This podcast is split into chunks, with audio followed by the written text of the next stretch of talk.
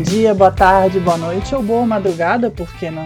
Começa agora o Notas dos Tradutores, o podcast de quem inventa o trabalho dos outros. Trazido e traduzido por Carlos Rutz, Érico Assis e Mário Luiz Barroso. Bom programa para você!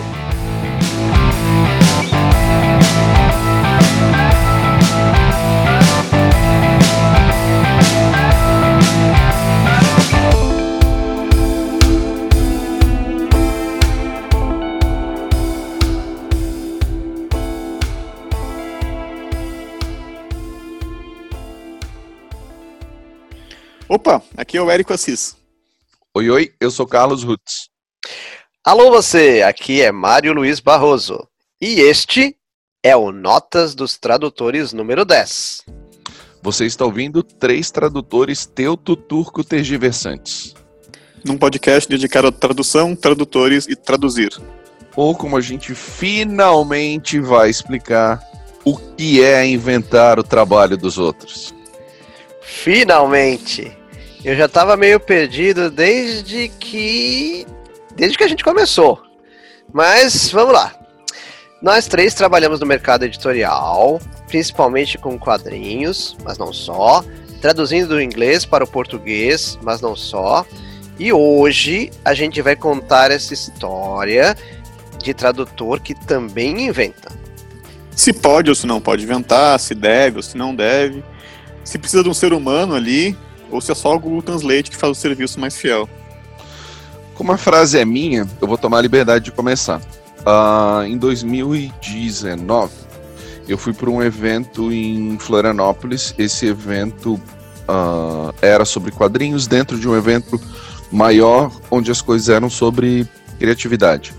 E o evento seria num shopping, no vão central, e eu precisaria de algo que atraísse a atenção das pessoas, que fosse um negócio com um certo impacto, porque eu não estaria falando para um público ali só de quadrinhos, também para gente que estava passando, gente que estava visitando, gente que estava acompanhando amigos que têm interesse em quadrinhos, etc e tal.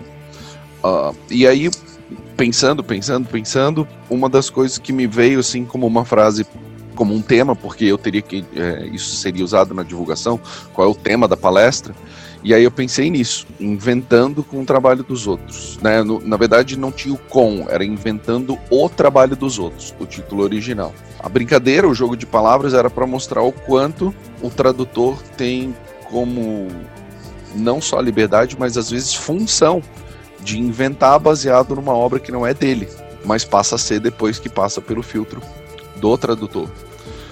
Uh, eu não sou um estudioso da tradução, não tenho uh, histórico acadêmico na área, então uh, a minha ideia é uma reunião de coisas que eu já ouvi, já discuti, já conversei com pessoas que principalmente trabalham no meio, não tanto com quem analisa ou estuda, mas principalmente com quem trabalha no meio.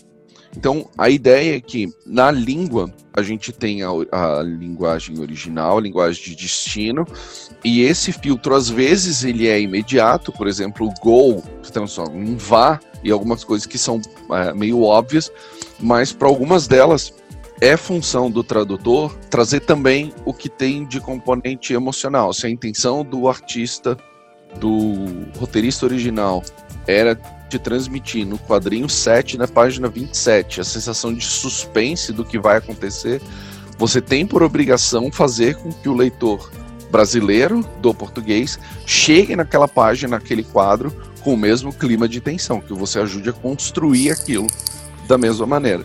Nesse processo, está muito ligado ao universo de informações que é próprio do tradutor. Tá? Vou dar um exemplo agora que não tem a ver com tradução, mas é, é, é um paralelo interessante. Uh, eu dou aula, eu sou professor, e aí eu estava explicando para os alunos, sem usar português, o que eram as sensações de os quatro gostos principais, os quatro sabores: sour, bitter, salty, sweet, salgado, doce, é, azedo e amargo. O Mário, o, Eric, o Mário e o Érico têm filhos pequenos. Se um dia as crianças perguntarem o que é um sabor ácido, a resposta imediata é limão é a fruta mais abundante, mais comum, provavelmente as que as crianças tiveram mais chance de provar mais cedo. Para alguém, vai ser tamarindo e não limão. Porque para alguém, tamarindo é mais azedo, é mais imediato e mais fácil de explicar do que limão. Então, ah, na hora de explicar alguma coisa, o meu universo não contém tamarindo, o meu universo contém limão. Então, na hora de explicar, para mim é mais fácil usar o limão como base. Na hora de explicar amargo, o que, que a gente vai explicar? Nós adultos, café sem açúcar. Mas criança não toma café. E aí, como é que tu vai explicar para uma criança que aquilo é amargo? Você vai ter que dar exemplo de alguma coisa que a criança já provou. Ou chocolate amargo, ou uh, suco de alguma coisa, suco de maracujá sem açúcar, alguma coisa você vai usar para tentar traduzir aquilo da melhor maneira. Então, sempre vai ter o input aí que é o universo do tradutor. Lógico, ele tem que se preocupar com que a maior parte dos leitores compreendam o que ele está traduzindo. Né? E aí vai o fato de a gente nem sempre usar, muita gente já discutiu em, em outros episódios, usar gírias extremamente regionalizadas ou palavras que sejam especificamente de uma região, que aí você não está simplesmente traduzindo, às vezes está gerando uma confusão que não existia para o leitor. Né? Não existia no original, você está criando uma confusão em português. Então a ideia da invenção é que nem toda transposição é automática, muitas delas vão depender da criatividade do tradutor e do universo de coisas que pertencem ao tradutor. Das palavras com que ele está acostumado, o jeito com que ele está acostumado a falar, e às vezes tem o erro, porque às vezes o jeito que eu estou acostumado a enxergar um adolescente falando é diferente do Érico, é diferente do Mário. Então, é, os clichês também podem atrapalhar a gente nesse sentido. Tá? Então essa era a ideia original. Agora vamos aos colegas aí começar a discutir.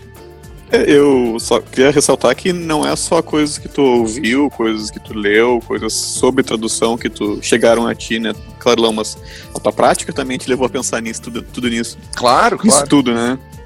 Uh, e como a gente já comentou em outros episódios, tu é o nosso recurso principal quando tem que traduzir trocadilhos e jogos de palavras e coisas assim, então tu é bem acostumado a, a inventar em cima do trabalho dos outros nesses, nesses perrengues que a gente encontra com frequência na tradução, né, com Batman, charada, Batman vs charada e coisas do tipo. Uhum. Né? E eu, eu falei desde o início, desde que a primeira vez que eu ouvi o Carlão falar né, nessa frase, né, que tradução é inventar com o trabalho dos outros, ou tradução é inventar o, tra o trabalho dos outros. Eu adoro essa frase. Né, puxei lá, quando a gente inventou o programa, eu puxei que fosse nosso lema, que a gente mencionasse sempre. E eu tenho né, formação acadêmica em tradução, eu fiz, não fiz graduação nisso, mas fiz doutorado nisso, então li um monte de coisa chata sobre tradução um monte de coisa chata sobre tradução. e eu adoro essa frase porque eu acho que ela passa por cima de um monte de, de, de autor chato, né? E sintetiza de um jeito criativo e inteligente o que, que é tradução. A gente trabalha com o, trabalha com o, o trabalho dos outros. Né? A gente eh, tem um, uma base que está formada, está tá feita, né? Tem um quadrinho publicado, tem um filme, tem um livro, tem uma coisa que está pronta. E a gente tem a função de traduzir, mas a gente, como o Carlão também já explicou outra vez, a gente não, não decide quem morre no final do livro, mas a gente inventa em cima de todas as palavras, de como é que o, o autor conta aquilo, né? Como é que o autor uh, se expressa. E no caso ele vai se expressar numa outra língua. O, o que eu acho curioso, Érico, porque né, você mencionou aí a questão do seu doutorado, e no seu doutorado a gente pôde é, visitar é, duas semanas da tradução, ou eventos associados à tradução de histórias em quadrinhos. E eu acredito que um dos maiores elogios indiretos que eu já ouvi é, na minha carreira de tradutor, e não foi só para mim, mas foi para nós, enquanto tradutores de quadrinhos, são as pessoas é, que você levou lá. Então, é, você levou a mim, você levou o JP Martins, você levou é, a Drixada, e você levou um cara uhum. fantástico que traduzia do francês. O Fernando Scheib. Isso, fantástico o trabalho dele. E o seu coordenador de curso, do curso é, ali de letras e tradução da Universidade Federal de Santa Catarina, ele fez um mini discurso que falou assim: olha como é importante nós, da academia, sairmos da posição de debruçados sobre o microscópio, de Sim. analisar o trabalho e olhar um pouco para quem mete a mão na massa. Ele não usou essa expressão, eu estou traduzindo, mas ele foi nessa linha. É, um pouco para quem mete a mão na massa, porque são eles que estão ali no dia a dia, na labuta, com esse tipo de material. E aí ele mesmo emendou, e para um coordenador de curso falar isso, para alunos de mestrado, doutorado e quem tivesse ali, mas ele falou isso e, e, não foi nenhum demérito ele falar isso, porque na verdade não é algo que, que se aplique apenas à instituição dele, e duvido que não seja algo que se aplique até uh, só para, para o Brasil. Ele falou assim: isso a gente não ensina dentro da universidade.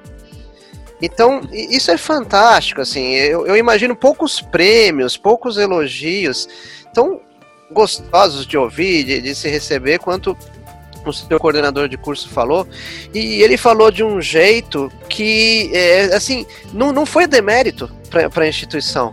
É simplesmente uhum. o que? Existe uma grade curricular, existe o Ministério da Educação, é, ou existia, pelo menos, né? é, é, então existem é, essas coisas que, que determinam como vai ser o curso mas, por exemplo, eu fiz dois cursos, eu fiz jornalismo e fiz educação física.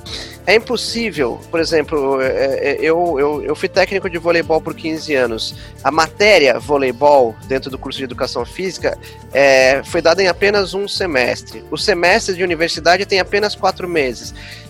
Vocês acreditam que é possível você aprender a ensinar voleibol para crianças ou iniciantes, aperfeiçoar voleibol, ou ser técnico de, de seleção de alto nível, aprender tudo que se há para saber sobre voleibol em apenas quatro meses?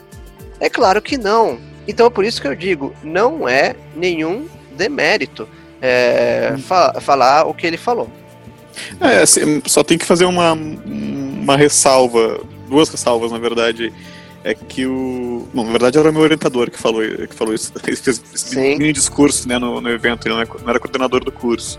Uhum. E outra questão é que o, o meu curso de doutorado, que se chama Estudos de Tradução, é um doutorado em Estudos da Tradução, que também mestrado lá na Federal de Santa Catarina, uh, ele é um curso teórico, né, ele é um curso voltado para pesquisadores, é um curso voltado para estudar a teoria da tradução, se estuda a tradução em si, né, se, se analisa a tradução de obras, mas não se ensina a tradução. Não se ensina a traduzir. Não tem ainda o curso de tradução na, naquela universidade, na, na Federal de Santa Catarina.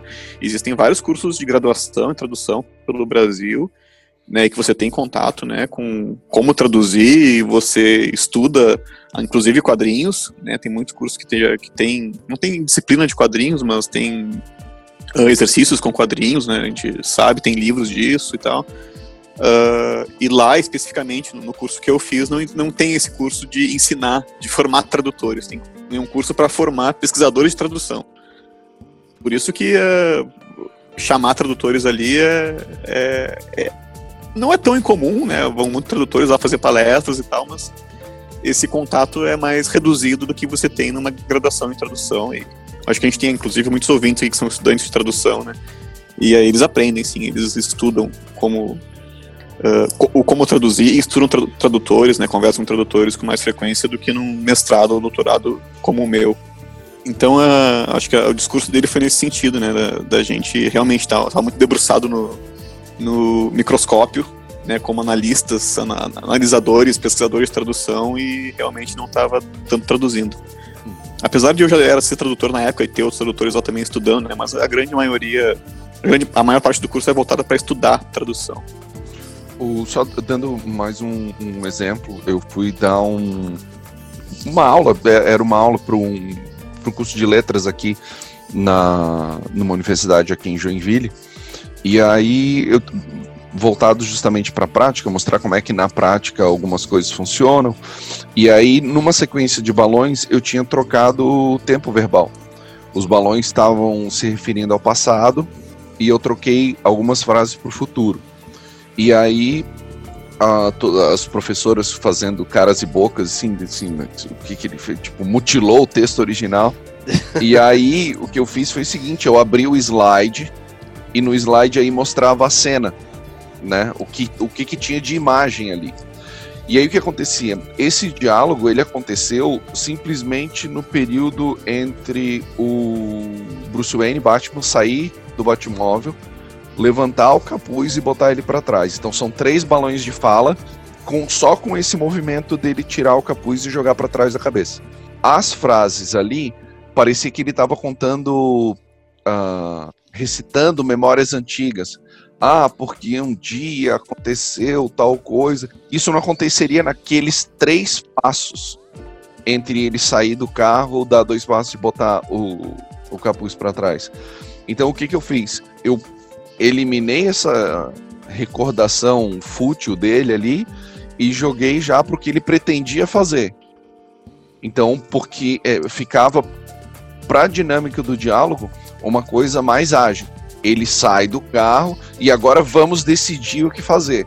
E aí ele já partia para que a pra ação seguinte, que para a velocidade com que a história estava sendo contada fazia mais sentido do que ele sair do carro contando coisas que aconteceram há muito, há muito tempo antes. Então a, a mudança ali foi em prol da imagem. E aí foi uma das coisas que eu trabalhei. A tradução de quadrinhos é uma coisa que a gente repetiu várias vezes e estamos repetindo mais uma vez. A gente lida não só com o texto do balão, mas a gente lida com a imagem que está diante do leitor. Então a gente não pode causar um, um, uma briga entre as duas coisas. Se as coisas estão acontecendo num ritmo, o diálogo tem que manter o mesmo ritmo. E a outra coisa que eu queria acrescentar é numa palestra do JP na Comic Con de Floripa, uma das primeiras coisas que ele falou é que mais do que fiel, e é uma coisa que muita gente discorda, mais do que fiel tem que ser bom de ler, porque a gente trabalha a, a maioria com periódicos, ou seja, o número de hoje tem mais um número vindo 15 dias depois e mais outra revista vindo 30 dias depois, e aquilo tem que ser bom para a pessoa comprar o próximo. Aquilo tem que ser bom de ler.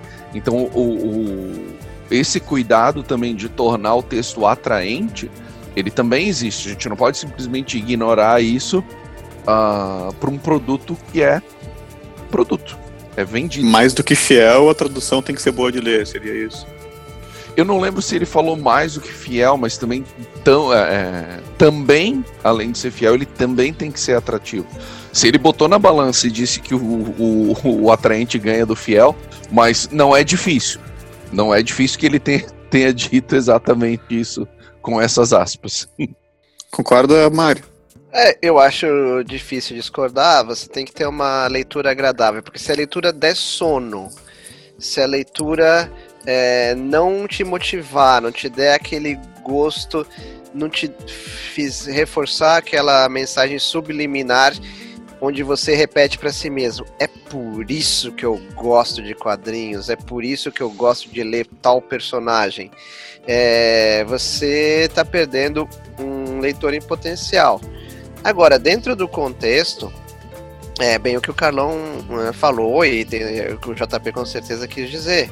É tão importante quanto talvez ganhe a questão é, de ser atraente, mas é, é, quando ganha a questão de ser atraente, de forma alguma seria abandonada a questão de ser fiel. Né? Tanto assim, não, não se traindo as imagens e indo para além das imagens, porque afinal de contas existem quadrinhos em preto e branco, mas não se traindo as cores também no, no, nos quadrinhos é, coloridos, e isso é, é muito importante é, sem trair o original, sem deturpar a obra original, mas é, é realmente necessário que uh, o leitor tenha gosto. E isso entra naquilo que a gente sempre fala, que ah, na hora de traduzir não pode ter conversa de louco, talvez você precisa, você precise inserir um, um, elemento mais típico dos diálogos corriqueiros, por exemplo, no nosso caso no Brasil, então, talvez, dependendo do, do autor que eu pego, as respostas são muito diretas e aqui pede um, um sim ou não. Né? Por exemplo, eu já, já, eu já peguei muita história onde no roteiro original tem coisas do tipo: você está indo para a sua casa? E a resposta é comer, dormir e tomar banho. Mas não era uma grosseria dentro do contexto do jeito que parece que está sendo respondido. Então, precisava de um sim. E às vezes eu estou incluindo aquele sim que não tem no original, mas torna mais fluente uh, uhum. o diálogo. Faz mais sentido dentro, dentro do contexto brasileiro e você não quer que o teu personagem seja antipático, porque ele pode parecer antipático. Ah, claro, agora é claro, se for um personagem antipático, arrogante, é, pragmático, lacônico, é, aí tudo bem, aí, aí pertence. Então entram esses detalhes que, se você for analisar friamente, a, inclu a inclusão desse sim pode ser considerada uma deturpação do original. Se no original não fala yes, ou não fala we, ou não fala ya, então por que, que você está colocando esse sim em português? Pois é, a gente está falando de deturpação, gente está falando de re reescrever, né? A gente está falando de fidelidade e, e, a gente, a nossa frase que a gente está discutindo é inventar com o trabalho dos outros. Vocês não acham que tem um pouquinho de arrogância em dizer que a gente inventa com o trabalho dos outros? e que a gente está interpretando. Só, só, deixa eu elaborar um pouquinho mais. Que a gente está pegando uma coisa feita por uma outra pessoa, a gente está interpretando isso conforme nossa interpretação somente, e aí a gente está inventando em cima e julgando o que, é fiel, o que, não é fiel, somente pelo nosso filtro. Não é arrogante fazer isso? Sabe que eu acho o contrário? Eu acho que essa frase é uma admissão de falibilidade do ser humano tão grande, onde você diz que eu vou tentar trazer para você o máximo do que o autor original colocou, mas como eu não estou dentro da cabeça dele e como a língua não é a mesma, eu não vou conseguir. Então, sem querer, dentro da minha interpretação, eu vou acabar inventando. Eu acho que é, é, é, na verdade é de uma humildade muito grande, é o oposto de, de arrogância, onde eu admito que eu sou um ser humano muito falho e que os meus melhores esforços não vão trazer 100% do original para o meu leitor. É, pelo menos é a minha leitura dessa frase, claro. Uhum. Eu não tinha pensado assim, é eu, eu acho legal essa, essa leitura também, né? uma leitura que eu não tinha feito do inventar o trabalho dos outros. Autor da frase, concorda? Não, é, eu concordo porque. Eu concordo, porque, na verdade, quando a, a gente fala isso, a gente não está uh, colocando que a gente vai determinar o rumo que as coisas vão tomar, mas sim que a gente vai entrar no processo de transformação junto, assim. A gente vai tentar ali dentro dar a melhor maneira possível. Então eu, eu, eu concordo, assim, acho que é isso. Tipo assim, a gente entra junto na transformação do texto. Então, não é uma questão de dar as ordens de como será isso ou aquilo, mas de entrar naquilo e tentar fazer uh, tomar o rumo certo. Assim. É, inventar não é tripudiar o trabalho dos outros. Né? Exatamente. Nem tirar do autor o poder, né? A, gente, a ideia não é, a gente não está em uma disputa de poder com o autor. Né? Tipo assim, ah, isso aqui eu não gostei, troca tudo. Não, é, não, é, não é isso.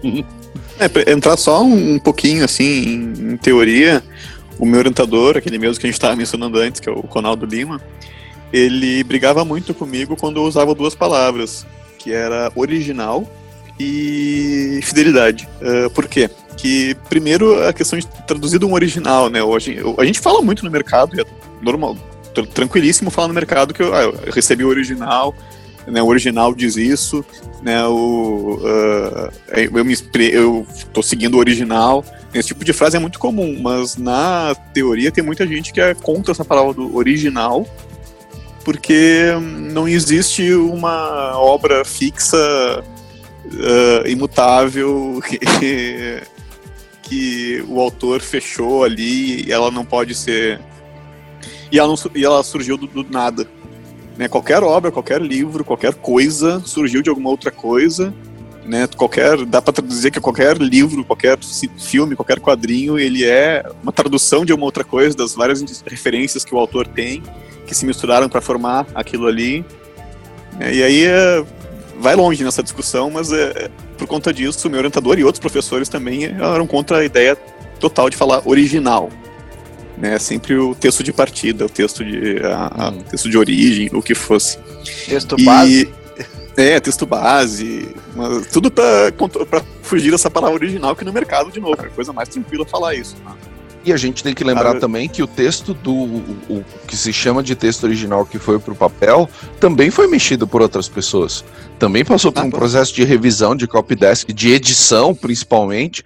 Então é, é, é uma lenda achar que o que sai do livro do que sai da, da máquina de datilografar do autor vai para vai o prelo, não é assim que funciona. Então, com o tradutor também existem outras pessoas, a gente já, já, já abordou o assunto. O que o Carlos está falando é o processo que é descrito no episódio 2 do Notas dos Tradutores. É um processo que é, nos quadrinhos ele é derivado do processo que é feito em jornais, que é feito em livros, né? Então, conforme dito no episódio 2, até mesmo um texto de jornal onde não precisa ser traduzido, o repórter vai lá, ele coloca o texto dele com o que a gente chama de 3QCO no jornalismo, que é quem, quando, onde, como e, e qual, né? O o que. É, ele, ele coloca tudo aquilo ali, mas talvez ele não coloque da melhor forma, talvez porque ele tem que fazer mais de uma matéria, assim por diante. E tem alguém que o, o copydesk ou mesmo o editor vai mexer e, e assim por diante. Ah. Então existe um processo e dificilmente o, o texto final que ali no curso do Érico se chama de é, texto base, texto de partida, ele é um texto que tem uma paternidade ou maternidade só. Geralmente uhum. é um texto que tem vários pais e ou mães. Uhum. É, para quem conhece aí... bastidores do jornalismo, tem muito disso. De jornalista famoso que entrega o texto e o texto que foi para o jornal é completamente diferente porque estava cheio de erros não só de ortografia, mas também de os dados estavam errados e aí alguém na redação teve que desesperadamente uh, à meia-noite trocar tudo e aí mas quem assinou o texto ainda foi lá. Não precisa ser famoso para acontecer isso, tá? É, não. sim, sim. Vamos, vamos Olha, omitir. Na 90% do, dos títulos que eu já entreguei para matéria de jornal, 90% dos títulos que saíram não são meus. Se não for 99%. É, é sempre mexido, tá? É sempre, sempre, sempre mexido o teu texto. Mas eu tava falando, né? As, eram duas palavras que meu orientador não gostava. A primeira, original, e a segunda era fidelidade que ele dizia que não, existe, não existia fidelidade de tradução, de forma alguma. Uh, até tinha alguns professores lá que discutiam, né, que, ah, de repente a gente pode pensar fidelidade e tal, não, mas ele e outros professores eram categóricos, né, não, não existe fidelidade. É outra língua. Se você está escrevendo aquilo em outra língua, você já, tá, perdeu a fidelidade total com aquele texto. Aquele texto foi escrito em inglês. Se você escreve em inglês e em português, você não está sendo fiel texto fiel é o texto em inglês de novo, horas. Quer dizer então que é. traduzir uma grande suruba. tem, a, uh, tem aquela uh, máxima extremamente machista que era da era francesa. Eu acho que a gente podia mulheres. chamar o Odin, porque é tão importante isso. Que Odin poderia. Odin, é, agora, o Odin poderia dizer: Odin, por favor, conceda-nos o poder da lembrança. As mulheres são, em geral, como as traduções. Fiéis não são belas. Belas não são fiéis.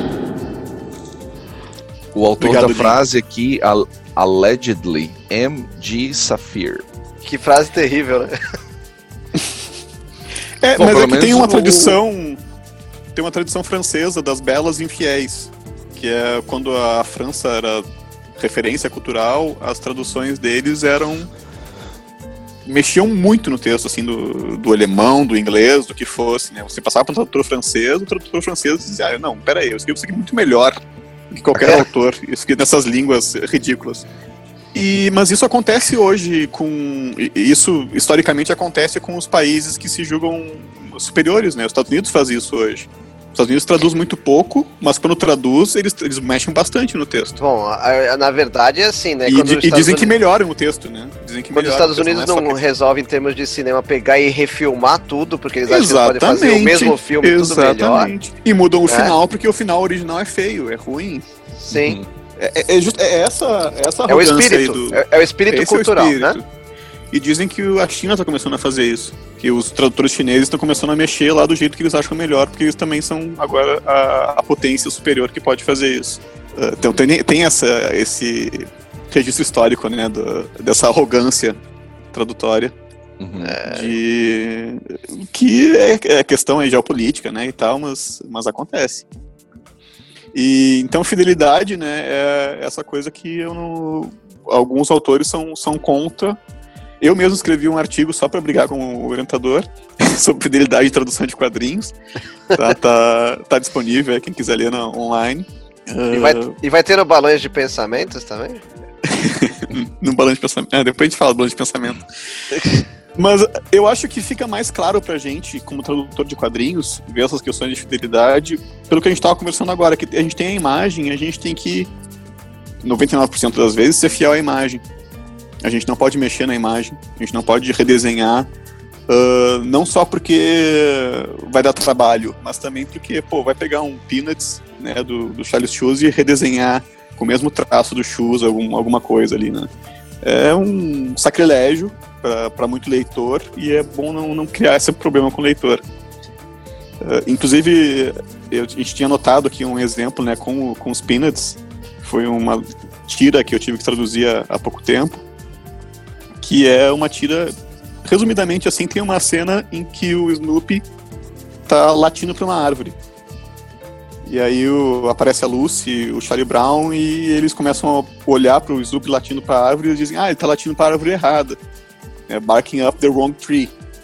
E Barking Up the Wrong Tree, em, o latino para árvore errada em inglês, é uma expressão que significa bater na porta errada, ou gastar saliva à toa, ou falar com quem não sabe do assunto. E aí, na tira, tem literalmente a representação da, desse ditado, né, de Barking Up the Wrong Tree. E aí, quando você se depara com isso como tradutor, você tem que inventar, dar um contorno ali em, em torno dessa, desse desenho tá desenhado, literalmente a expressão. É como se alguém desenhasse ali alguém colocando a, a vaca no brejo, né? Hum. Uh, então você tem que dar um contorno ali para mexer nos balões, mexer na piada de uma forma que ainda tem uma piada, ainda tem um trocadilho, ainda tem um jogo de palavras que não vai poder ser o mesmo, porque não existe expressão no Brasil de latir para a árvore errada. Né? Você tem que inventar em cima desse trabalho do outro que está desenhado. Né? O que a gente pode mexer é nos balões. Então, pra gente, eu acho que fica mais claro essa questão de inventar o trabalho dos outros que para um tradutor de prosa, por exemplo. É, eu concordo plenamente. E um, um dos exemplos que eu posso citar pelos quais eu passei são quando o que é mencionado no original não é mostrado é, por ilustrações no quadrinho ou nos quadrinhos que acompanha. Isso te dá uma liberdade que te aproxima do tradutor de prosa, porque é somente simples, simplesmente mencionado do balão e segue-se em frente. Então, é, no final do, do, dos anos 90, quando eu traduzi o Sérgio Aragonês Massacra Marvel para a editora Abril, no original ele fez uma brincadeira dizendo que o tio Ben ia abrir uma fábrica de arroz, né? Em vez de explicar ou abrir uma nota do tradutor dizendo que tem um arroz famoso nos Estados Unidos que chama Uncle Ben's, eu apenas traduzi e o tio Ben quis imitar o tio João e abrir uma fábrica de arroz. Considerando que, pelo menos na época, o tio, tio João era uma marca famosa no Brasil e, até onde eu saiba, existe até hoje. Eu acho que até tem Uncle Ben's no supermercado agora, né? Mas mesmo assim, não, não ia funcionar, né? A piada em, em português. Precisaria dessa adaptação aqui mesmo. E Tio João ainda existe, que eu saiba também. É, então. Mas, mas você vê, né? Tem o, tem o Uncle Ben's, etc. É, precisaria inventar. É, nessa, é nessas horas que a gente inventa com o trabalho dos outros. Mas é, como o exemplo foi meu, ali eu admiti a minha falibilidade. Eu, olha, leitor, eu não consigo traduzir com a fidelidade e com o, exatamente o que o autor original quis dizer. Porque o Sérgio Aragonês certamente não sabia que existia uma marca de, chamada Tio João aqui no Brasil e não faria referência a ela. Então, nesse sentido, se você for muito frio, existe uma deturpação do original. Mas eu juro que eu quis é, fazer o melhor, apesar de, como dizem, né, o, inferno está cheio de pessoas de boas intenções. mas, mas olha só, tem tá aí uma coisa que, pelo menos eu me esqueço com frequência, que é que a 99,99% dos leitores não sabe como é o original. E não uhum. sabe que você mexeu naquela piada ali. E a gente não está traduzindo para fazer um paralelo, né? A gente não está traduzindo para ele pegar as duas e comparar quadro a quadro, balão Exatamente. a balão. Vai ter um carinha lá, ou dois, Mas vão, talvez, vamos analisar isso, o né? seguinte, né? Usando a, a, o exemplo das belas da tarde. É, o fato de você. O, o, o, o fato de você não saber que está sendo traído te torna menos traído? Sim, sim. Aí são várias filosofias, né? Eu fico com peso de consciência quando eu me afasto do original, assim. Não, mas é, é, é, o peso da consciência é somente nosso. Porque se você tivesse criado uma piada, essa, essa piada funciona, para mim, pelo menos eu, eu acho legal. O tio uhum. Ben queria imitar o tio João e abrir uma fábrica de arroz. Tá? agora, a gente, que no caso tu, né, Mário, que traduziu isso, talvez tu olhe para aquilo e diz, ah, putz, não é bem a piada, não é.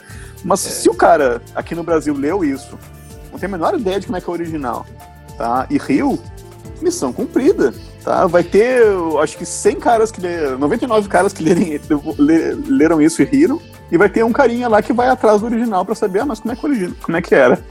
Ou se você tivesse feito uma piada ruim, uma piada que não faz sentido, uma piada que não fecha ali, uma tradução literal, uh, aí sim que você teria um problema, né? Que o leitor ia ler aquilo, não ia achar nem engraçado, nem, nem nada, né? Ia achar confuso, e aí sim que ia atrás do original, talvez. Talvez mais gente fosse atrás do original para saber qual, qual foi o erro ali, ou, ou, se é um problema de tradução, se é um problema apenas de piada ruim. E, uh, a gente e, tem que lembrar disso, né? Que a maioria dos leitores não lê o original, não conhece o original. O que importa é, é o que está escrito ali e se curtiu ou não. Isso remete ao que é, o Carlão mencionou do JP, né? Tão bom quanto ser fiel, tão importante é você fazer algo agradável, né? E o objetivo ali é, foi fazer algo agradável inclusive fazendo aquilo, deixando de fazer aquilo que a gente sabe que, que incomoda, que tira atenção, que por mais que a gente julgue necessário de vez em quando, que é colocar uma nota do tradutor ali. Eu não pus uma nota do, do uhum. tradutor. Uhum. Eu, eu resolvi a solução dentro do próprio balão.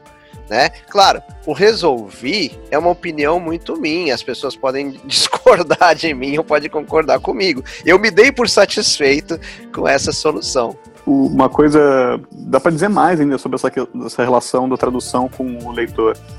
A maioria, a maioria dos leitores acha que não está lendo uma tradução. A grande maioria dos leitores acha que está lendo o seu gibi. Uhum. Acha que está lendo o seu livro. Acha que está assistindo o seu filme. Eles não estão tá pensando, ah, isso daqui passou pelo Mário. Então não é somente o, o Alan Moore escrevendo aqui, é o Alan Moore traduzido pelo Mário. Não, está lendo o Alan Moore.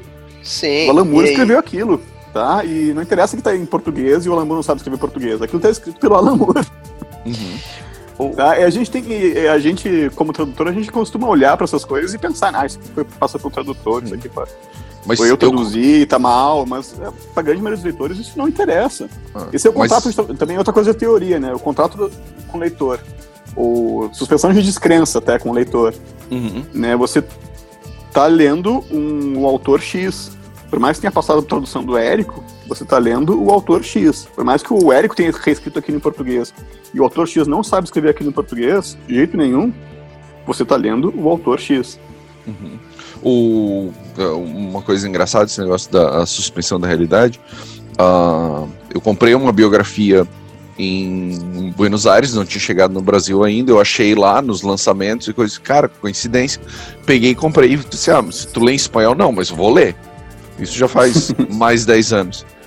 E aí eu fui lendo, e é, é, é uma biografia do, do baterista do Pink Floyd, banda inglesa. E aí, só que como ele contava as histórias em espanhol, na minha cabeça gerou a confusão de que, tipo, tá, mas da onde esse espanhol? Eu esqueci que tava lendo uma tradução várias vezes, sabendo que a banda era inglesa, que a história se passava na Inglaterra.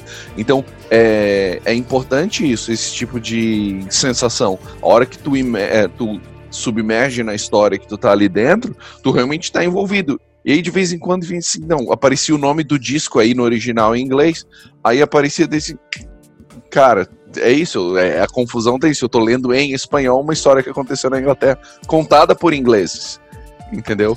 Então, uh, esse negócio é, é, muito forte. Quando a gente tem esse, esse paralelo do lado de fora, que a gente, quando lê em português, é a nossa língua, eu tava lendo em duas línguas estrangeiras, né, o original em inglês e a tradução para o espanhol.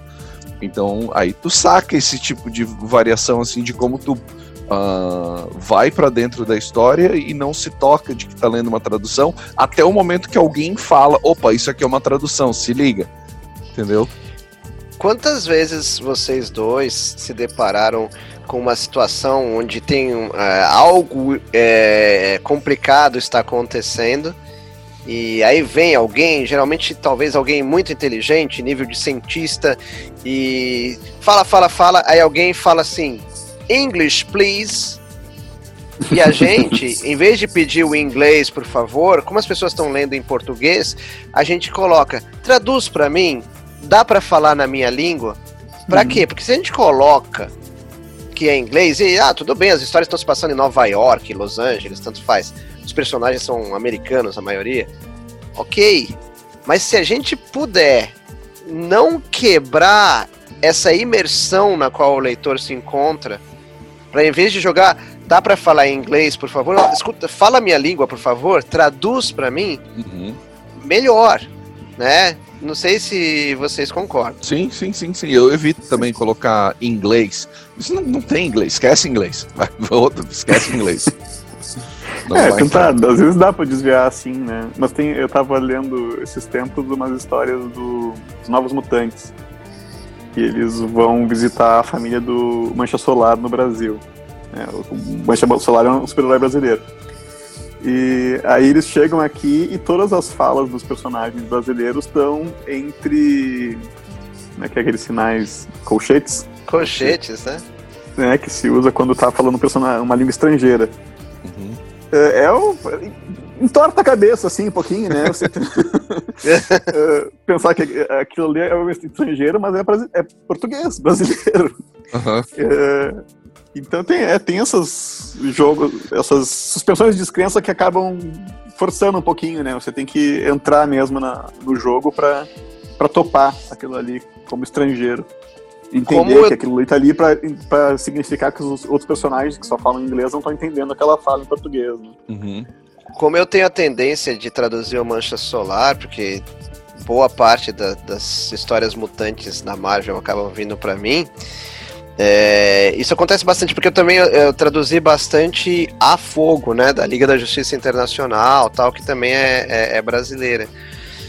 E muitas vezes assim era meio obrigatório. Tem aqueles colchetes necessários que indicam a língua estrangeira, e ali tá traduzido do português. Se eu percebo que tem mais espaço, eu ainda coloco, sim, não esqueça que os personagens estão falando em inglês. Porque é.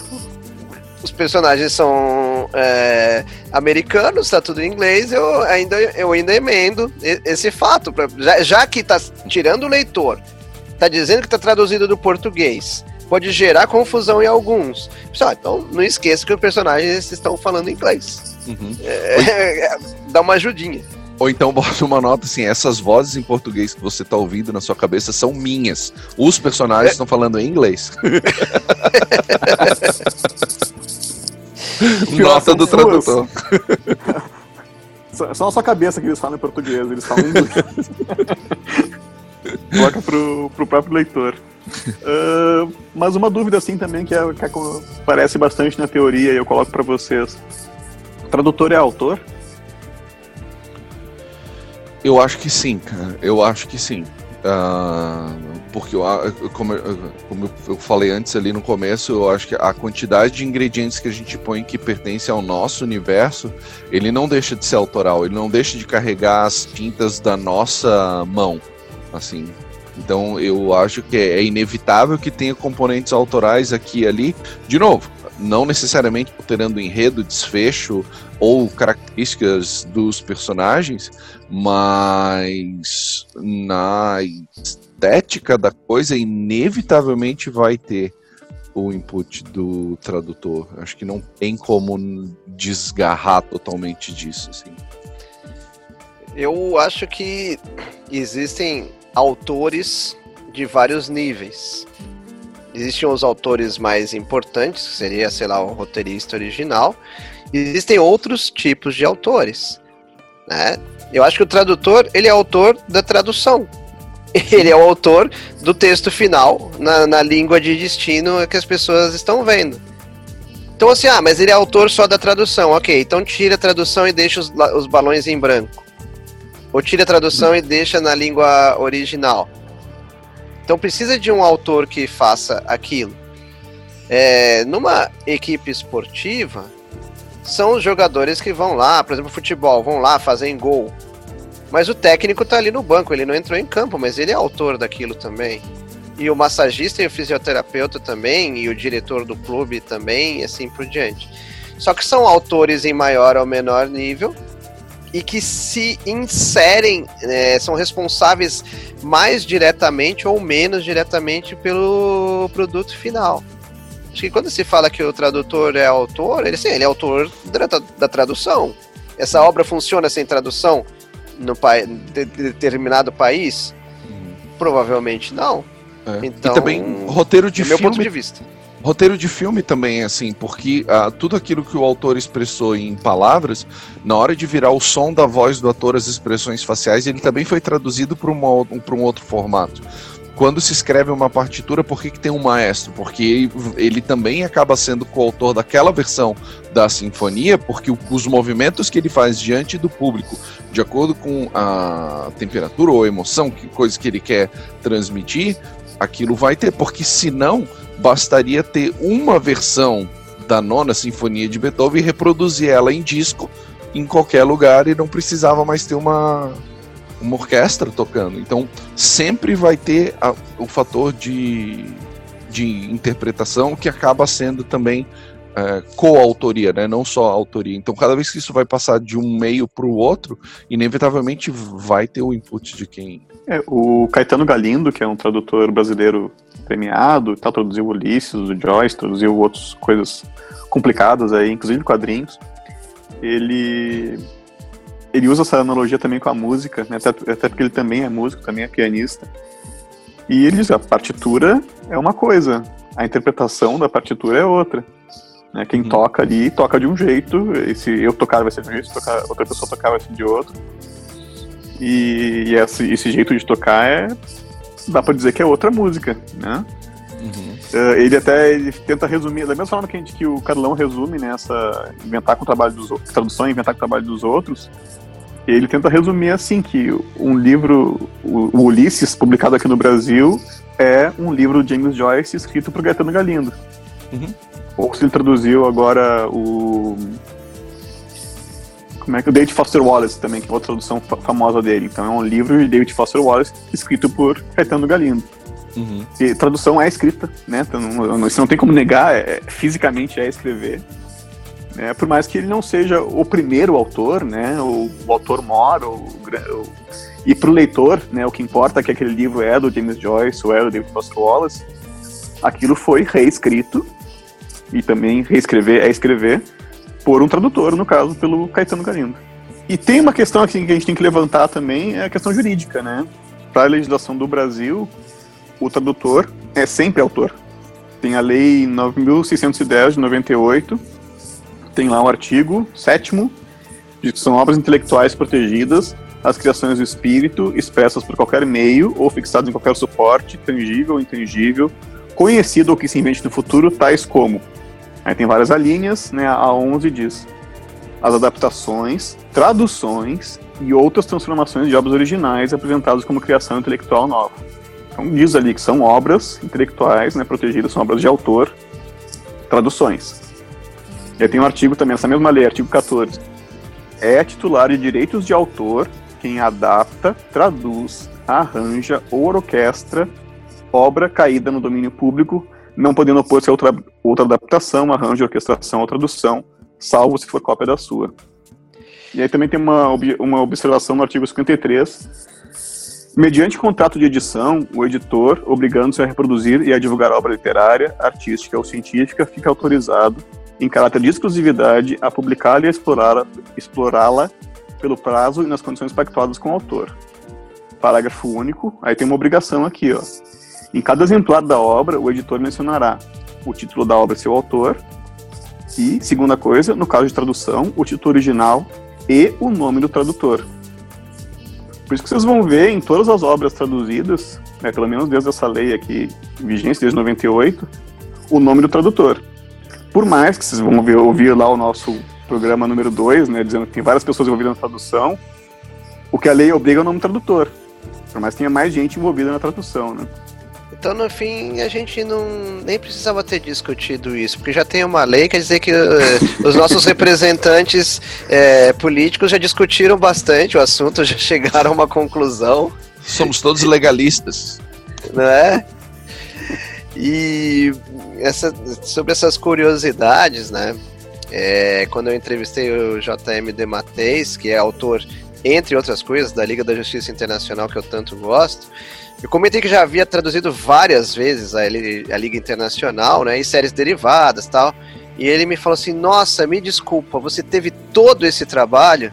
Eu sei que não é fácil, mas obrigado por fazer as nossas criações chegarem ao Brasil, né? Por outro lado, conforme já mencionamos em outros Deixa eu só mencionar, Mário, uh, desculpa te interromper, mas não, eu também conversei com o Demates agora quando eu traduzi Moon Shadow, e foi, foi muito divertido, assim. É, ele não, não chegou a pedir desculpa, como pediu pra, pra ti.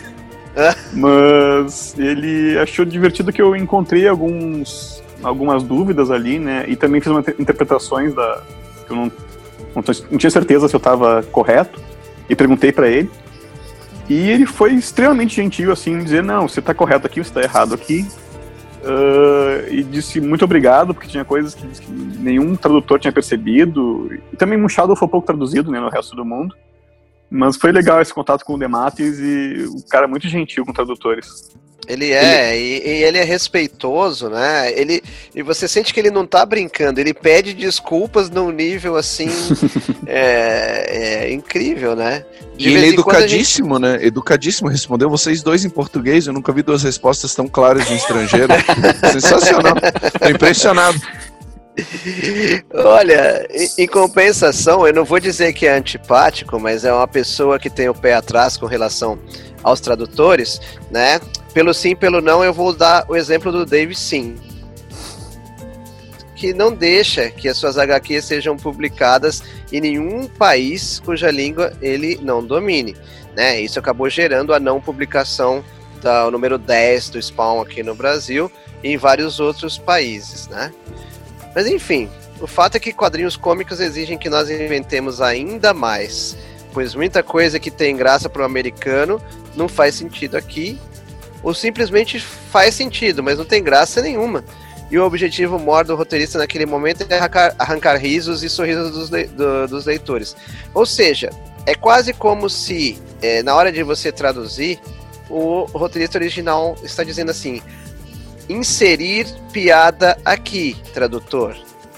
Ou inserir uhum, piada uhum, uhum. sobre patos aqui, inserir piada sobre formas de se vestir aqui, inserir, inserir piadas sobre é, pessoas que têm frescura para comer fora de casa. E uhum. aí a gente pega o tema da piada, quando o original não ajuda, e tenta se aproximar o máximo possível e aí nessas horas, mais uma vez, a gente inventa com o trabalho dos outros e admite a nossa falibilidade, a nossa incapacidade de fazer com que o leitor brasileiro ria de algo que tem graça só para o americano, por exemplo. Quando a gente publicar uma coisa do Dave Sim aqui no Brasil, vamos chamar ele de Dave Não. não pode. Tem uma frase do. Uma frase. Uma, não, uma declaração grande do Alan Moore. Uma vez ele foi questionado até por um, um fã brasileiro Flávio Peçanha, que é um estudioso de Alan Moore, que perguntou como é que ele via as traduções do trabalho dele, né? O humor, não, não, que eu saiba, não lê outra língua, uh, só sabe inglês. Sabe muito bem inglês, né, por sinal. uh, mas não, não entende muito dos outros idiomas. E, assim como muitos autores, ele não para muito para pensar em tradução, né? Mas a declaração dele, quando perguntaram o que, que, o que, que ele teria de mensagem para quem traduz o trabalho dele para outros idiomas, o que, ele, o humor disse. Fico impressionado que alguém sequer tente traduzi-las. E não é um encargo que eu inveje. Imagino que o que eu diria a qualquer tradutor é que, se você se empenhar a entender o que devem ter sido minhas intenções por trás dos textos difíceis e expressar essas intenções que percebe da maneira que lhe parecer mais potente e sonora, não há mais nada que seria razoável a um autor pedir a seu tradutor ou tradutora. Quando eu escrevi o original, minha base foi a confiança que eu deposito em mim e nos meus processos, tal como deve fazer todo autor. Quando um tradutor reinventa esse material em outra língua, torna-se, na prática, autor de uma nova obra e deveria igualmente depositar confiança em si e nos seus processos. Quem vai discordar então, do Alan Moore hora dessa? Não é só lei brasileira, é o Alan Moore dizendo que o tradutor também é um autor, tá, gente? Conversem com o Alan é, Moore, por favor. Pelo sim, Bata pelo não, David sim diria que não, né? Mais alguma coisa, pessoal? Pelo que foi prometido minutos atrás aqui, a gente falaria do livro Balões de Pensamentos, que é um livro que eu estou muito interessado em saber como é que vai ser. Quero saber quem é o tradutor. que eu saiba esse é o livro originariamente produzido na língua portuguesa. Bom, obrigado. Uh, passar a bola, Mário. Vou fazer o gol agora. Agora a gente vai falar sobre o Érico inventando o trabalho dele mesmo. E você, caro ouvinte, pode ajudá-lo a inventar o trabalho dele. eu escrevi um livro, chama-se Balanço de Pensamento. Na verdade, é um livro que eu estou escrevendo há 10 anos. São reunião de colunas, é uma reunião de colunas que eu escrevo para o blog da Companhia das Letras. Tem 50 textos, né, e talvez mais algumas coisinhas, que vão entrar nesse livro que está no Catarse, para financiamento coletivo. Né, e por mais que o livro vá sair independente de atingir a sua meta, ele está até meados de outubro, até dia 17 de outubro, você pode comprar lá a partir de 49 reais o seu exemplar com frete grátis. E tem outras opções de, de, compra lá. Você pode comprar o livro, mais algumas traduções minhas, ou comprar vários exemplares. Tem várias opções de, de apoio. Tá? É, Para acessar, para comprar, é, o endereço é catarse.me barra balões1, que é o numeral 1. Tá? Balóis 1, no caso, não tem o, tio, né? Então, de novo, catarse.me barra balões1. Então, olha só que legal. Primeiro que os detalhes. Os textos, eles foram é, revistos para eles ficarem os mais atuais possíveis, isso eu estou sabendo. Estou sabendo que, apesar dos textos terem sido produzidos ao longo de 10 anos, mais recentemente, é, há ilustrações inéditas que vão contar, constar nesse livro, e eu acho isso muito legal. E aquela coisa que eu sempre falo, que o, o Érico devia ser o embaixador, ou representante, ou presidente da Associação Nacional dos Tradutores de Quadrinhos, eu fui compartilhar uh, o, o, o, postagem original do Érico no Facebook para ajudar, etc. Eu falei, nossa, eu vou dar uma força pro meu amigo. 73 pessoas já tinham feito isso antes de mim. Então, assim, se, se isso não é exemplo do que atrasado, uma... Mário. Tradutor de Flash faz isso, pô. Você vê que coisa, né? É, é, incrível. Dessa vez valeu mais o meu lado Rubinho Barrichello. Eu sei que é, eu, eu me achando muito original, eu era 74 vezes nada original a, a, na, na hora de ter essa ideia, mas isso mostra o quanto o Érico é querido e quem acompanha a campanha de comentários de pessoas que entendem muito de, de textos e entendem muito de quadrinhos é, são elogios muito merecidos. Então a timidez do Érico não permite que ele fale isso, né? Não foi nada combinado, né? Mas eu estou falando. E eu já garanti o meu exemplar. E eu acho excelente que a data limite seja 17 de outubro, é um dia muito legal, é o meu aniversário. Quem quiser me mandar presentes nessa data, eu estaria aceitando. Vamos fazer o botine agora. Comprem, comprem, comprem! Esse tem o dedão botine de qualidade. É, Esse foi mais um Notas dos Tradutores. Obrigado por nos acompanhar. Agora é minha hora de voltar para Gotham City. De novo Gotham City? Bom, eu vou de novo pra Jamaica. E eu estou indo para a rua Yancey, número 4, em Nova York. Até o próximo episódio. Eu nunca mais falo até semana que vem, depois que a gente teve episódio extra. Sério, juro pra vocês. Fique ligado nos nossos próximos programas e nos anteriores, através do seu agregador de podcast preferido, seja Spotify, Google, Apple. A gente volta em breve com mais um programa sobre tradução, tradutores e traduzir. Ou sobre como é inventar com o trabalho dos outros, que agora você já sabe o que significa. Falou! Falou, gente. Obrigado. Falou, tchau, tchau. E por hoje é só, pessoal. Até o próximo Notas dos Tradutores. Tchau!